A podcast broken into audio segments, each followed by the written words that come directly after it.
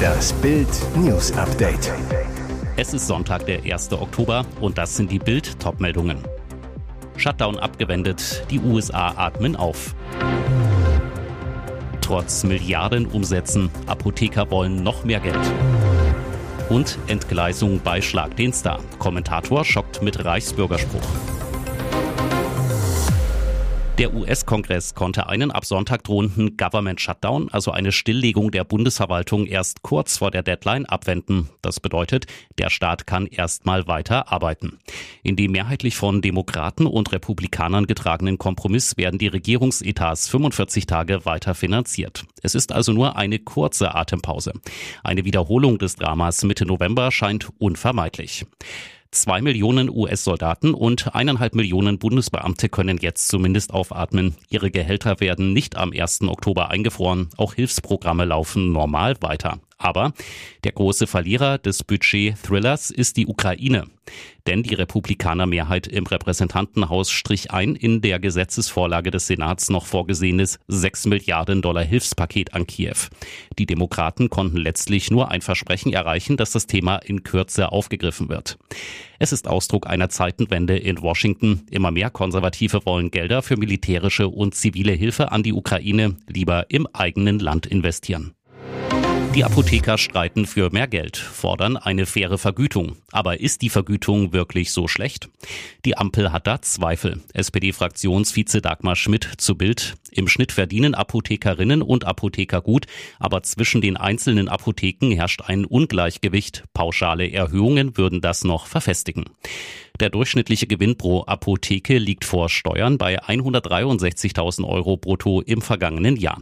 Etwa ein Drittel verdiente weniger, aber 13 Prozent kamen auf 250.000 bis 500.000 Euro brutto. Trotzdem fordern die Apothekerverbände auch für diese Topverdiener-Apotheken mehr Versichertengeld und das trotz der Finanzknappheit der gesetzlichen Krankenversicherung. Die Apothekerschaft fordere 2,7 Milliarden Euro mehr nach dem Gießkannenprinzip, kritisiert Schmidt. Das wären im Durchschnitt fast 150.000 Euro mehr pro Jahr und Apotheke. Das sei überzogen und gehe am Kern des Problems vorbei, sagt die Sozialdemokratin. Stattdessen werde die von Gesundheitsminister Karl Lauterbach angekündigte Honorarreform dafür sorgen, dass Apotheken flächendeckend erhalten bleiben, auch dort, wo sie es wirtschaftlich schwer haben, so Schmidt. Die Bundesvereinigung Deutscher Apothekerverbände spricht jedoch von einem massiven Kostenproblem. Das Betriebsergebnis der Apotheken sei im ersten Halbjahr 2023 schon um fünf Prozent im Vergleich zum Vorjahreszeitraum zurückgegangen. Elf Prozent der Apotheken hätten im ersten Halbjahr ein negatives Betriebsergebnis. Ein Sprecher klagt gegenüber Bild, es ist nicht richtig, den Apothekenteams immer mehr abzuverlangen und diese für die Bevölkerung unverzichtbaren Leistungen der Daseinsvorsorge nicht zu vergüten. Wenn Soldaten fürs Gefecht zu müde sind, kann das fatale Folgen haben. Das soll eine blitzschnelle Einschlafmethode des US-Militärs verhindern. Denn damit soll man innerhalb von zwei Minuten einschlafen können, auch in Extremsituationen. Das zumindest behauptete der US-amerikanische Leichtathletiktrainer Lloyd C. Winter. Er hat den Trick 1981 entwickelt, erfolgreich mit Piloten der Marine erprobt und darüber in seinem Buch Relax and Win Championship Performance geschrieben. Durch die sozialen Medien hat die Methode wieder Aktualität erlangt, berichtet Fox News. Und so funktioniert der Militärschlaftrick der klassischen Entspannungsmethoden wie der progressiven Muskelentspannung entspricht. Bringen Sie Ihren Körper sitzend oder liegend in eine bequeme Position. Schließen Sie die Augen, konzentrieren Sie sich darauf, Stirn, Wangen und Kiefer zu entspannen und atmen Sie tief ein und aus. Danach sollten Sie sich darauf konzentrieren, die Muskeln in Nacken, Schultern, Armen und Händen zu entspannen. Die Schultern dabei herabsenken. Wichtig sei es, durchgehend tief ein- und auszuatmen. Entspannen Sie im Anschluss Brust und den Bauch, dann hintereinander jeweils das rechte und linke Bein, bis sich Ihre Gliedmaßen fast leblos anfühlen.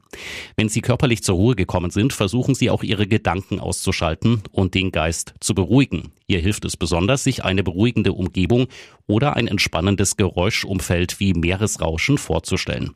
Nur zehn Sekunden völliges Gedankenabschalten soll demnach ausreichen, um leichter einzuschlafen. Zwei Comedy-Stars wurden am Samstagabend zu Kontrahenten. Michael Mittermeier und Olaf Schubert traten bei Schlag den Star gegeneinander an.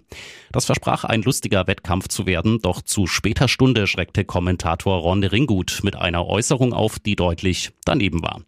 Im Matchballspiel Tischschnipsen musste eine Scheibe über mehrere Tische geschnipst werden. Eine blaue und eine rote Flagge markierten die Spielbereiche. Während sich die beiden Kandidaten abmühten, erklärte Ringgut zu einer Spielsituation, die Schubert betraf, da wo die kleine sächsische Reichsbürgerflagge steht. Moderator Elton schaute fassungslos auf. Hast du gerade? Olaf Schubert stammt aus Plauen in Sachsen, kam um den Tisch herum, fragte Elton verstört, Hä? Was hat er gesagt? Ringgut versuchte zu beschwichtigen und sagte, das war ein Scherz. Im Schlag den Star Studio konnte Michael Mittermeier Tischschnipsen für sich entscheiden und damit ein weiteres Spiel herausschlagen. Am Ende triumphierte jedoch trotzdem der Favorit. Um kurz vor zwei Uhr in der Nacht gewann Olaf Schubert Schlag den Star und nahm den Geldkoffer mit 100.000 Euro in Empfang. Und jetzt weitere wichtige Meldungen des Tages vom Bild Newsdesk. Der Flüchtlingsstreit zwischen Tech-Milliardär Elon Musk und dem Außenministerium von Annalena Baerbock geht in die nächste Runde. Nachdem der Schlagabtausch am Freitag Fahrt aufgenommen hatte, folgte am Samstag eine Attacke des polarisierenden Multiunternehmers gegen die gesamte Ampelregierung. Auf einen Post, in dem sich auf eine Umfrage bezogen wird, nach der sich knapp 83 Prozent der Befragten für eine stärkere Kontrolle der Flüchtlingsroute über Italien aussprechen sollen, antwortete Musk, wenn eine Regierung in einer Demokratie gegen den Willen des Volkes handelt, sollte sie abgewählt werden. Heißt im Klartext, Elon Musk will wegen der Flüchtlingspolitik die Ampel abweihen. Rückblick, auf Ex teilte Musk am Freitag ein Video, das die Rettung von Migranten aus dem Mittelmeer zeigt. Der Ursprungskanal behauptet, dass acht deutsche subventionierte Nichtregierungsorganisationen im Mittelmeer im Einsatz seien, um illegale Einwanderer einzusammeln, die in Italien ausgeladen werden sollen. Die wirre Botschaft des Kanals hoffen wir, dass die AfD die Wahlen gewinnt, um diesen europäischen Selbstmord zu stoppen. Dazu fragte Musk, ist sich die deutsche Öffentlichkeit dessen bewusst, offenbar um gegen die Seenotrettung zu keilen. Die Antwort des Auswärtigen Amts auf das Seenotrettervideo im Mittelmeer ließ nicht lange auf sich warten. Ebenfalls auf Ex entgegnet das Ministerium von Annalena Baerbock, ja, und das nennt man Leben. Seit mehr als anderthalb Jahren beschießt Russland die Ukraine, doch auch ein NATO-Land wird immer wieder von russischen Explosionen erschüttert. In der Nacht vom 29. auf den 30. September führten russische Streitkräfte eine neue Angriffsserie auf einige Ziele in der Ukraine durch, erklärte das Verteidigungsministerium in Rumäniens Hauptstadt Bukarest am Samstag. Man habe sofort die Streitkräfte der Luftraumüberwachung in Alarmbereitschaft versetzt. Um 22.38 Uhr wurden die Einwohner in den Kreisen Tulcha und Galati per Handywarnung alarmiert. Es könnten Objekte aus dem Luftraum fallen. Bleiben Sie ruhig. Gehen Sie in einen Keller oder in einen Luftschutzbunker. Falls kein Schutzraum in der Nähe ist, bleiben Sie im Haus und halten Sie sich von den Fenstern fern. Der Grund für die dramatische Warnung? Russland beschießt seit einigen Monaten vermehrt den ukrainischen Hafen Ismail direkt an der Donau nur wenige Meter vom rumänischen Staatsgebiet entfernt. Oft werden dafür die iranischen Drohnen vom Typ Shahed eingesetzt. Das wäre ein absoluter Hammer. Der FC Bayern arbeitet angeblich an einer Rückkehr von Jerome Boateng. Das meldet Sky. Demnach befasse sich der Rekordmeister mit dem vereinslosen Innenverteidiger. Boateng stand zuletzt bei Olympique Lyon unter Vertrag, konnte dort aber nur selten überzeugen. Laut Sky wollen die Clubbosse Boateng aber unbedingt, denn im Club herrscht Verteidigernot. Angeblich soll es am Sonntag zu einem weiteren Meeting zwischen der Boateng-Seite und den Bayern kommen. Dafür spricht, dass auch Transferguru Fabrizio Romano von Boatengs Rückkehr schreibt. Romano auf Instagram. Bayern arbeitet daran, Jerome Boateng sofort zurückzuholen. Er ist als vertragsloser Spieler verfügbar und bereit, zum Club zurückzukehren. Kein Kontakt zu Real Madrid, trotz Verbindungen.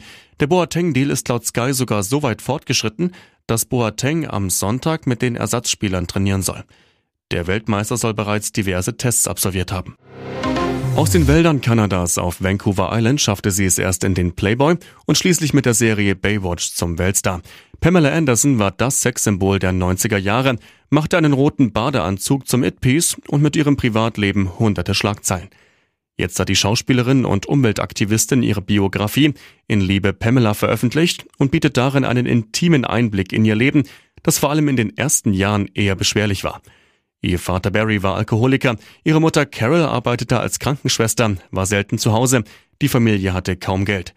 Trotzdem erinnert sich Pamela Anderson gern an ihre Kindheit. In meinem Leben ging es damals viel mehr um die Natur, weniger um künstliche Dinge wie heute, sagt sie zu Bild. Das hat mich geerdet. Heute kennt sie alle Schach- und Winkelzüge des Showbiz, musste selbst häufig schmerzhaft lernen, wie es ist, plötzlich in der Öffentlichkeit zu stehen. Wie bei ihren Beziehungen. 1995 heiratet sie Skandalrocker Tommy Lee, den Schlagzeuger der Rockband Motley Crue. Fortan bestimmen sie die Schlagzeilen, vor allem 1996, als ihr privates Sexvideo im Internet veröffentlicht wurde und zwei Jahre später, als er vier Monate in den Knast musste, weil sie ihn wegen Körperverletzung angezeigt hatte. Die Ehe wurde 1998 geschieden, es folgten weitere, doch noch heute bereut Pamela Anderson ihre erste Scheidung. Ich wünschte, ich hätte nie wieder geheiratet und Tommy wäre noch mein Mann, sagt sie. Es wäre schön, wenn meine erste Ehe überlebt hätte.